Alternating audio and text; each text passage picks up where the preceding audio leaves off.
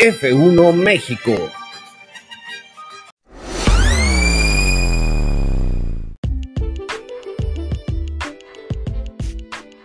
Bienvenidos a un episodio más de F1 México. Yo soy Anuar Simán y estoy con la increíble, e inigualable fanática número uno de F1 en México y en el mundo, Daniela Tellechea. Hola a todos, ¿cómo están? Espero que igual de felices y contentos que nosotros, porque qué carrerón, ¿eh? Qué Uno, carrerón. dos, uno, dos, uno, dos, uno, dos. ¿A qué te recuerda este sonido? Uno, dos. A las clases de aeróbics de, de tu abuelita. No, a las clases de aeróbics que tomaron Checo y Max antes de este carrerón. Sí, sí, sí, no, felices. Mira, por unos momentos yo soñaba con que ese uno iba a ser de Checo, pero la verdad es que Max Verstappen me quito el sombrero esta carrera. ¡Qué barbaridad! Estuvo, estuvo increíble. Y no se despeguen de su asiento o si están parados escuchando el podcast, no se muevan mucho para que lo escuchen bien, porque tenemos muchas cosas. Vamos a hablar obviamente del Gran Premio de la Emilia Romagna, de la gran actuación de Max, de la super actuación de Checo, de todos los incidentes que hubo y chismecito fresco para todos ustedes, señores morbosos y señoras que les encanta el chisme de lavadero, ¿por qué no? Claro que sí. Y también de cómo le fue a todos los demás. La verdad es que hubo varias sorpresas que no nos esperábamos. Y esta Buenas y malas. Sí, buenas y malas. Y esta carrera, digamos que ya empezó a perfilar más o menos cómo se va a ver el resto del campeonato. Digo, apenas vamos en la cuarta, ¿verdad? Pero ya, por ejemplo, en, en el Mundial ya está Charles Leclerc y luego los dos Red Bull detrás y no tan lejos. Ya se, se- emparejó mucho. Este, yo creo que se lograron solventar algunas cosas por parte de, de Red Bull, pero me gustaría que empezáramos con cómo viste la carrera, cómo quedaron de abajo para arriba, de arriba para abajo o de en medio para los lados, como vayas viendo. A ver, platícanos, Danielita. Bueno, mira, este, si quieres, le damos del último lugar al primero para ir, irnos rapidito y luego poderle poner foco a los más importantes que son los primeros. Pero nomás quiero decir algo. Yo eh, estaba muy preocupada antes de este fin de semana por los temas de fiabilidad del carro de Red Bull y creo, no sabes lo feliz que me hace haber visto este resultado 1-2 y que al parecer ya los problemas de fiabilidad del carro han quedado en el pasado. Estuvo, estuvo muy bien, pero bueno, vamos a lo que vamos. Todo comenzó y comenzó con la maldición de los españoles. ¿Qué no tal? sé qué, ¿Qué tal? sí, no sé qué tuvo el destino, la suerte este, contra los españoles, pero dijo, ¿saben qué? Se me salen y además no se me salen a media carrera, se me salen luego, luego. Sí, sí, un- una lástima para Carlos Sainz con este carrazo que trae, que esté ahorita quedando tan por detrás de, de Charles Leclerc. La verdad, pobre, porque... ha- Muchas cosas circunstanciales, Sí, ¿no? exacto. Sí ha tenido sus errores, pero no para tanto, ¿no? Por ejemplo, este accidente con Ricciardo sí. fue totalmente circunstancial. Este, chocaron por culpa de Ricciardo. De hecho, es muy curioso, pero ustedes saben que al final de las carreras, de todas, este, hay una, una especie de circo, le dicen ellos, este, donde los pilotos van pasando, están como en un círculo interno y los pilotos se van rolando, este, periodista con periodista. Entonces a un mismo piloto le toca darle dos minutitos a 20 reporteros. O sea, Ujú. y en una de esas, con uno de los medios oficiales de, de la Fórmula 1, estaban entrevistando a Ricciardo y le enseñaron el choque. Ajá. Y, se, y como que no había visto la imagen y se queda viendo el choque y dice, o sea, pone una cara de que no, pues, pues sí, el que la regó fui yo. Ah, sí. Sí, sí, está muy interesante. Y dijo, pues sí, desgraciadamente no era la forma en la que me hubiera gustado acabar la carrera y tampoco, por supuesto que no, me hubiera, no me gusta afectar la carrera de alguien que no tuvo nada que ver, o sea, como reconociendo el error totalmente. Claro, y, y yo estuve pensando mucho en Ricciardo porque mira, quedó en último, o sea, después de los españoles, él fue el último lugar, él fue el último en terminar la carrera. Y desde... También porque su carro quedó dañado. Sí, pero imagínate lo que ha de sentir él de haber visto a, después de años de no haber estado en 1-2 Red Bull en el podio, eh, ver ahorita a, a, su ex compañero Max junto a Checo Pérez en ese 1-2.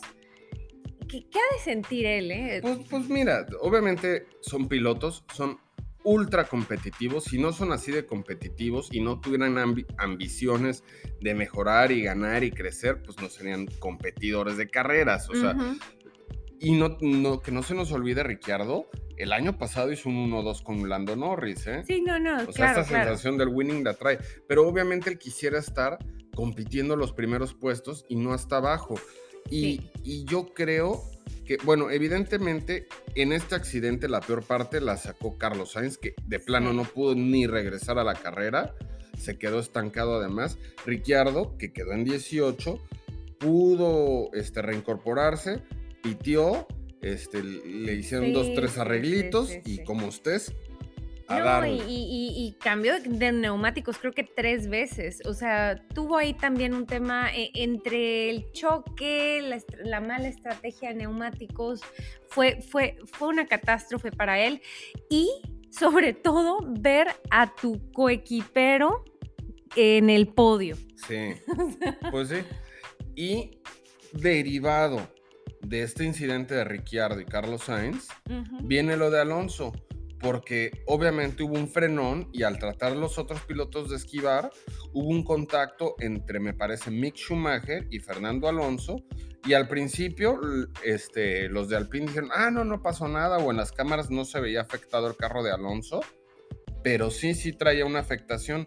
Se había lastimado el área del pontón y de repente, ya cuando trató de avanzar más, se, rompió, se rompió el montón, quedó ahí un hoyo y este y, tuvieron que retirar el carro. Pero se paró en pits, él con la esperanza de, de seguir, le dijeron, no, no, maestro, esto está cañón. Újule, no, joven, ahora hasta lunes. Así es. Y, hablando de todo este incidente, pues ahí vemos también en el 17 a Mick Schumacher, que, que pues dio lo que pudo dar y quedó también al, al final de la parrilla. Sí, doloroso por, también por Alonso, porque siento o da la impresión de que han tenido muy mala suerte, problemas de fiabilidad en Alpine. A él le pusieron las mejoras para esta carrera, o sea, trajo, mejoras Alpine, pero solo se las pudieron equipar a uno de los dos este, vehículos y se las dieron a Alonso y pues ni tiempo de probarlas, ¿no? Sí, sí, sí. Este, y, siento que va, va, a mejorar. No está para pelear el campeonato, pero va a mejorar al PIN. 18 Ricciardo, como decías, 17 Mick Schumacher, que pues, no pudo hacer más después de eso. Eso ayudó al ídolo que rompió una racha de choques. La sorpresa del día. Esa sí fue sorpresa. La Tiffy no chocó. No chocó, mira. Hubo muchos choques y ni uno fue de él. Entonces, yo creo que esa ya es noticia ya con la TV ya eso ya fue una notición y debería haber algún encabezado aunque sea en Canadá de donde que no chocó. Al menos se lo estamos dando aquí en, en, F1 México su, su, mención Don Latifi. Otro que decepcionó un poquito en número 15 So tuvo una carrera muy trabada. Lo había estado haciendo mejor en las carreras anteriores pero aquí pues le tocó mucho tráfico, le tocó problemas en la salida. Es un circuito, a pesar de que los, los pilotos del top lo hayan hecho parecer fácil con rebases, sobre todo en la sprint race, este, no es tan fácil rebasar porque acuérdense que es un circuito muy antiguo y está diseñado para carros de otra época que eran mucho más chiquitos. Entonces a los carros actuales ya se les hace muy angosto, entonces rebasar es complicado. Sí, digo, sí tienes razón ahí, pero su compañero de equipo, Botas, tuvo un carrerón, quedó en quinto lugar. Entonces. Botas estuvo muy cañón. Sí. Y también. Yo lo veo in the zone a Botas, pero ahorita hablamos de él. Está motivado, pero ahorita que lleguemos a él, porque también hubo un video de él este, De ahí estuvo Esteban Ocon demostrando que este circuito nada más a los alpines no se les dio, eh, en número 14.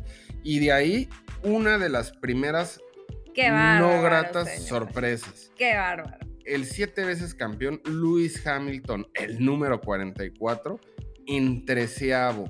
Qué bárbaro. De, verdad que está de no creerse. O sea, he estado analizando qué está pasando con Hamilton porque realmente, o sea, hasta la última carrera, George Russell iba en segundo lugar del campeonato de pilotos. O sea, que está, e, eres, es el siete veces campeón del mundo. ¿Qué está pasando?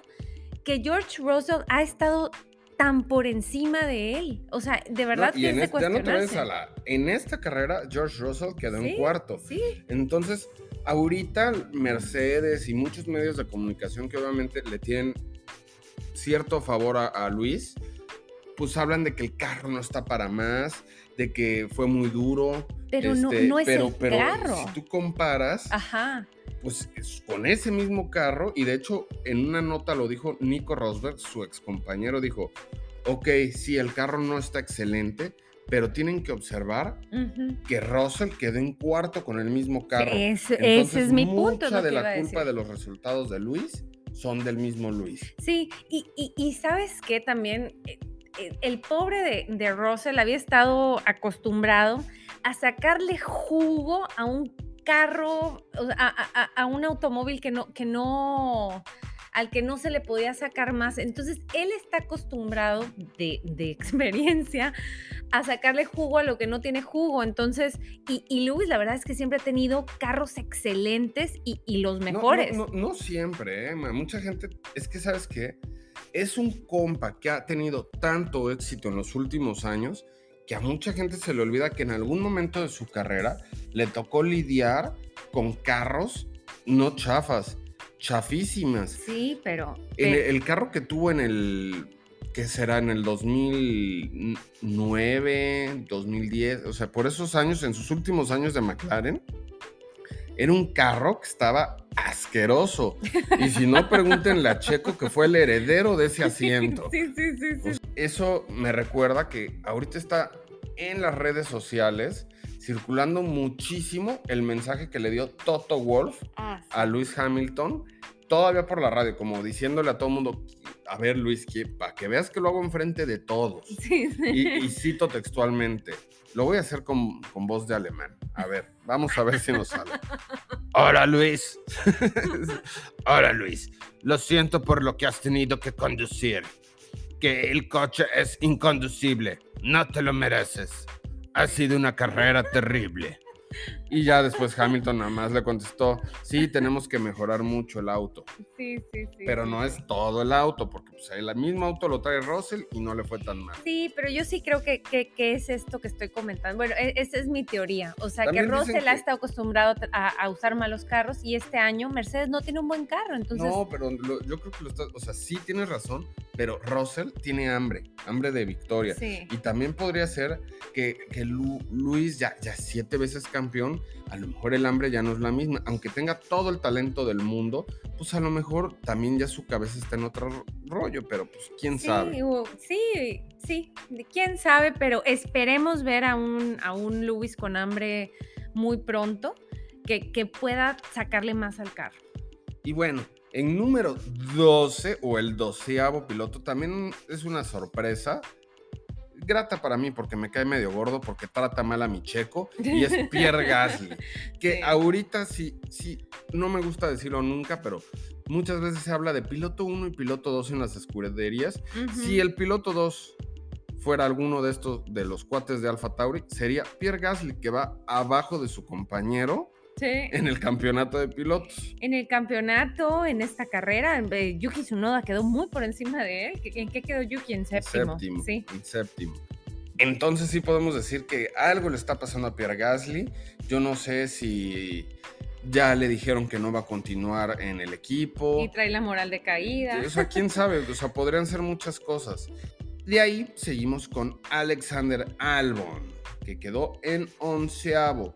Los Williams que pues no tuvieron tan buena carrera hoy, aunque en realidad Albon nada más cayó un lugar de la carrera anterior a esta, pero pues muy grises, se quedó Albon atrapado en un trenecito donde nadie podía rebasar a nadie, con o sin DRS, y de ahí una carrera que no estuvo tan mala de Lance Stroll, el décimo. No, no, no estuvo tan... Para mí, los Aston Martin fueron la segunda sorpresa del día, además de que el Nicolas Latifi no, chocó tener a, ambos Aston Martin en los puntos fue una muy grata sorpresa. Oye, ¿y eso les alcanzó? Para salir del fondo de la tabla del campeonato de constructores. Ya dejaron a, Williams con un solo puntito. Qué, triste, con el puntito eh, de, de Albon, de la que hizo Albon, ajá. Pero muy bien por Aston Martin, eh, mejoraron el carro tremendamente para esta carrera y ambos pilotos lo hicieron muy bien tanto Lance Stroll como Sebastian Vettel, que ya también extrañábamos ver, ver. Ya, ya es que ya estaba dando lástima, ya decíamos, ¿qué onda? Oye, en noveno, Kevin Magnussen, que yo creo que ya está agarrando buen ritmo. Fue una carrera difícil, fue otro de los perjudicados por el trenecito de, de no rebasar. Y adelante de él, Sebastian Vettel en octavo, como ya comentábamos. De ahí en séptimo, Yuki Tsunoda, el líder de Alfa Tauri. así es, así es. Y de ahí ya se pone bueno el chismecito. Sí, sí, sí. Don Charles Leclerc, el líder del campeonato de pilotos. Por andarle queriendo quitar mi segundo lugar a Checo Pérez. ¿Quién lo manda? Tómale, tómale, te fuiste a sexto. Sí, sí, toma. No, pero ¿sabes qué? es un cuate con muchísima hambre, al igual que George Russell. Y no sabe, bueno, se está diciendo mucho que es un excelente piloto, pero todavía no aprende a competir por campeonatos. Simplemente está pensando en la carrera y en el momento. Y tal vez él, si hubiera pensado en el campeonato más que en la carrera, hubiera sido un poco más reservado, no arriesgado ese tercer lugar y no se hubiera expuesto a lo que le pasó. No, pero mira, él, él, o sea, aunque no hubiera puntuado, hubiera seguido en primer lugar. Y lo que lo tiene en primer lugar es esa hambre voraz siempre de ganar la carrera. La verdad es un cuate tremendo al volante. O sea, yo estoy impresionada con lo bestial que maneja y lo bien que lo hace. Pero acuérdate que es que el campeonato de Fórmula 1 no es, una, no es una carrerita, es un maratón. Son 23 carreras y tienes que hacer el mejor balance posible, rescatar la mayor cantidad de puntos, porque tú no sabes cómo vas a llegar al final de, la temporada. ¿sí? ¿Qué tal que llegan muy parejos al final de la temporada y por los puntos que perdió hoy, pierde el, campeonato. Entonces, cada punto vale. Sí, sí, sí, pero es, es un piloto que ahorita está donde está por no jugársela safe, por, por, el hambre de siempre tratar de estar en primer lugar. Y, esa misma hambre que hoy le perjudicó, hoy arriesgó, y hoy por quererle quitar ese segundo lugar a Checo se fue hasta el sexto, esa misma hambre es la, que, la que lo va a tener peleando el campeonato contra, yo creo, que tanto Max Verstappen como Sergio Pérez. Ahí tienes toda la razón, porque su, o sea, la verdad tiene mucho talento, pero sí tiene que aprender a, a pensar a largo plazo. Sí. Y de ahí, Valtteri Bottas, que es un carrerón. Hay un video que también se hizo viral de cómo lo reciben en, pues en el paddock de, Alfa Romeo. Todos aplaudiendo, lo abrazaban, le dieron ahí una copita de algún drink. esta, esta escudería, desde que era, este, creo que era Sauber antes, no tenía un resultado así. Yo veo a Valtteri Bottas en la zona completamente. Siempre estuvo bajo la sombra de, Lewis, cuando estuvo en Mercedes y siempre lo veíamos gris, lo veíamos hasta decaído, con todo y que era muy consistente en sus resultados. Siempre estaba en podio, bueno, no siempre estaba en podio, pero era, era muy consistente, la verdad, la verdad es bueno, sí, sí. El 90% de las veces con ese carrazo que traía. Y lo veo más feliz Ahorita, en Alfa Romeo, a lo mejor con su quinto, con su séptimo y a veces hasta ni puntuando, o ha puntuado todas. No, no, no, no lo sé, no lo traigo aquí el dato. Gracias por comprometerme. el balconazo. Pero este, está más cómodo. Mira, es un piloto que cuando estuvo en Williams, porque ya arrancó su carrera antes de irse a, a Mercedes, se le veía muchísimo talento. Tú lo veías manejar en Williams y decías, este compa necesita estar en una escudería ganadora. Llegó a Mercedes y se volvió automáticamente el, segundo piloto de Luis y nunca pudo brillar. No, no, no. Ahí y ahorita que regresó a Alfa Romeo, que no es una escudería top, también se le empieza a ver el liderazgo, la experiencia, el talento. Entonces, probablemente él está mucho más cómodo con este tipo de escuderías y con, y, pues no sé, aportando lo que realmente sabe y con, sin tener la presión de alguien tan grande como Luis Hamilton encima. A mí me dio, a, mí me dio mucha ternura ver el video de cómo lo recibía el equipo porque hasta se veía sonrojado de, de, lo contento y de, y, de lo, sí, o sea, sonrojado de, tanto de felicidad como hasta de pena. Oye, y en cuarto lugar, George Russell sacando la casta por Mercedes. No sé cómo lo está haciendo este canijo.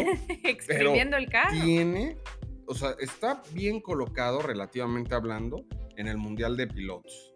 Este, tiene los pocos puntos que tiene Mercedes ahorita son gracias a él básicamente. Sí, ahorita eh, él pasó, creo que estaba en segundo y ahorita pasó a cuarto lugar del mundial con 49 puntitos.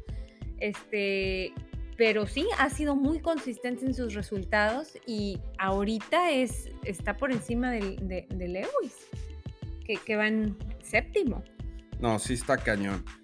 Y de ahí viene Lando Norris en tercero, haciendo la hazaña obviamente heredó la posición después de, la catástrofe de, Charles. Leclerc, pero si no estás en esos lugares, no tienes la oportunidad de aprovechar eh, estos incidentes, ¿no? Entonces tiene mucho mérito al haber estado ahí. Y un dato curioso es que Lando Norris, pues fue uno de los que causó, bueno, más bien fue el que causó la bandera roja que le impidió a Checo dar una mejor vuelta en la calificación previo a la sprint race. Al final de la carrera entrevistan a, pues obviamente al, top 3, ¿no? En este caso, este, a Max, a Checo y a Lando. Y a Checo le hacen la pregunta, ¿qué piensas de cuando hay incidentes, hay una bandera roja y a los que estaban tratando de conseguir un mejor tiempo, pues ya no se les da esa oportunidad? Y fue muy claro directamente enfrente de Lando le dijo que él creería que se debe penalizar de alguna forma a esos pilotos, que se les debería quitar su mejor tiempo para prevenir que, que en futuras carreras, como lo que podría ser Mónaco, tomen ventaja de eso, de tener un accidente a propósito que impida a otros mejorar los tiempos que ellos han hecho. Entonces, este, y, lo mencionó, en esta ocasión Lando tuvo este incidente, pero yo creo que es algo que hay que corregir. Entonces, mira los pantalonzotes de Don Checo. Sí, así es, así es. Y pasamos a tan, tan, tan, el segundo lugar de nuestro Checo Pérez. ¿Cómo lo viste? Yo lo vi muy guapo, yo lo vi atlético. no, yo lo vi impresionante. Todo lo contrario de, de lo que hizo Charles Leclerc fue alguien que no solamente tuvo ritmo toda la competencia, tuvo un gran fin de semana. Como todos sabemos, este, en las prácticas estuvieron muy bien los Red Bull. Luego, en la calificación, lo estaba haciendo excelente hasta el momento que tuvo el incidente Lando Norris y ya no le permitieron hacer su segundo intento. Si no, seguramente hubiera estado compitiendo la pole. Y ya el, el día de la Sprint Race recuperó esos lugares, salió en séptimo y logró colocarse hasta el tercero. Remontó muy remontó bien. muchísimo y muy bien. Y ya el día de la carrera tuvo una muy buena salida. Qué bárbaro. Evitó confrontarse con, con Max. Incluso lo ayudó protegiéndole la posición de, de, pues obviamente de, de Charles Leclerc. Y ahí se fueron. Y al principio tenía a tiro de piedra a Max y decidió no atacar, no confrontarse, no causar un probable accidente y perder podios y muchos Sí. puntos que ahorita necesitaba muchísimo el equipo. Sí, sí, sí. Es que estás hablando de una persona que, o sea, un piloto que tiene años de experiencia ya. La, su manera de manejar es limpia, o sea, esos rebases que hace, porque es, es un máster para rebasar. O sea, lo, lo- lo venimos viendo ya año tras año. Ese, ese arranque fue magistral. Y la verdad, o sea, la manera en que estuvo remontando en la sprint race, la manera en que estuvo cuidando su segundo lugar en, en- en la carrera, merecía por completo quedarse en el segundo lugar y estar en el podio junto a su compañera. y con posibilidades de pelear el campeonato, porque hay que decirlo, la verdad, está en el mejor nivel de toda su carrera. Sí. Trae 54 puntos, este, está a 5 puntitos de Max y obviamente pues Charles Leclerc le queda todavía un poco lejos, está, bueno, Charles creo que tiene 86 puntos, está en el top, Y este, pero está ahí a tiro de piedra. sí, Sí, de, de acuerdo. O sea, yo ahorita digo que Max es un carrerón, ¿no? Eh, y- Sí, no. O sea, el, el Max se merecía por completo ganar la carrera. Mira, arranquemos con Max. Por si no lo sabían, ganó Max Verstappen. Pero no solo ganó, hizo un super gran chelem. Para los que no saben, un gran chelem es cuando un piloto gana la pole, liderea todas las vueltas de, de la carrera y gana la carrera. Y un super gran chelem es cuando hay sprint race y ganas también la sprint race. Sí, o sea, ganó todo lo ganable. Sí. Todo donde había puntos, él ganó. Sí. Y hablando de los puntos, este 1-2 de Checo Pérez más los puntos que hicieron con la Sprint Race batió el récord de puntos en la historia de la Fórmula 1 un para un equipo en un fin de semana solo. Sí, sí. Che- 58. Checo tuvo la vuelta rápida de la sprint, este, y Max tuvo la vuelta rápida de la carrera.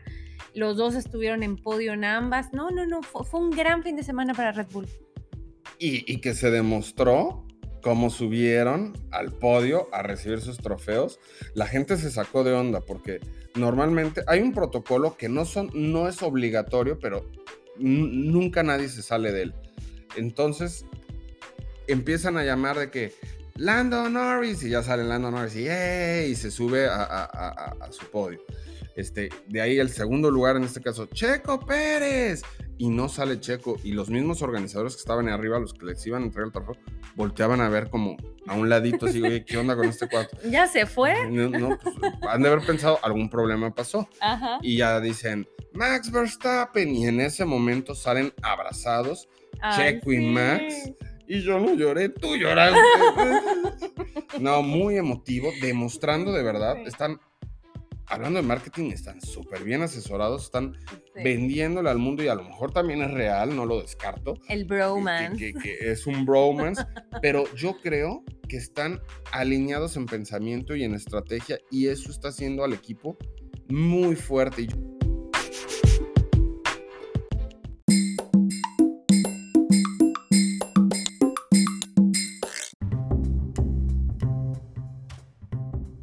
Y no me gustaría que termináramos este episodio sin hablar de lo que se viene. Se viene algo calientito, a gusto, con aroma amarre. Se viene el Gran Premio de Miami. De Danielita. Miami. Miami. Welcome to Miami. Oye, y un circuito nuevo, vamos a ver qué nos espera ahí. ¿Cómo, cómo crees que le vaya a Red Bull? No solo a Red Bull, yo creo que, mira, hay sus pros y sus contras. Es un circuito nuevo que va a ser muy interesante por varias razones. La primera, está hecha para este tipo de autos, ya es una súper ventaja.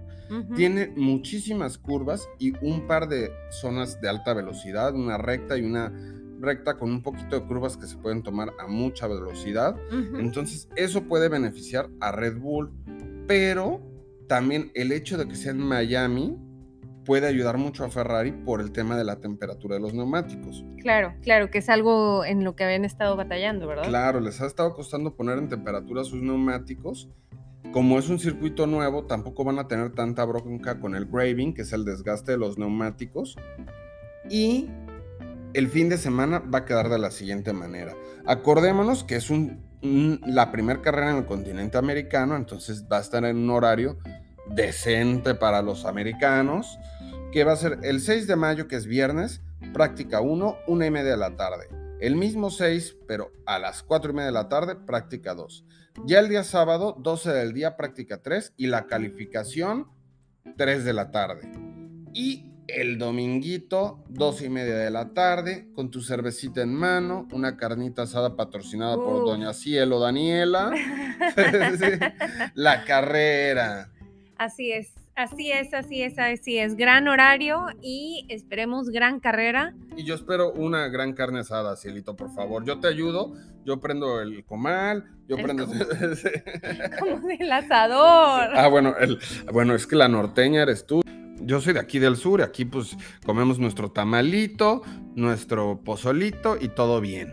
Oye, pues les agradecemos mucho, pásensela fregón, no nos extrañen, recomiéndenos con sus amigos y coman frutas y verduras. Así es, nos vemos en TikTok F1 México. Y si van a portarse mal, pues inviten, Cuídense. pero diviértanse.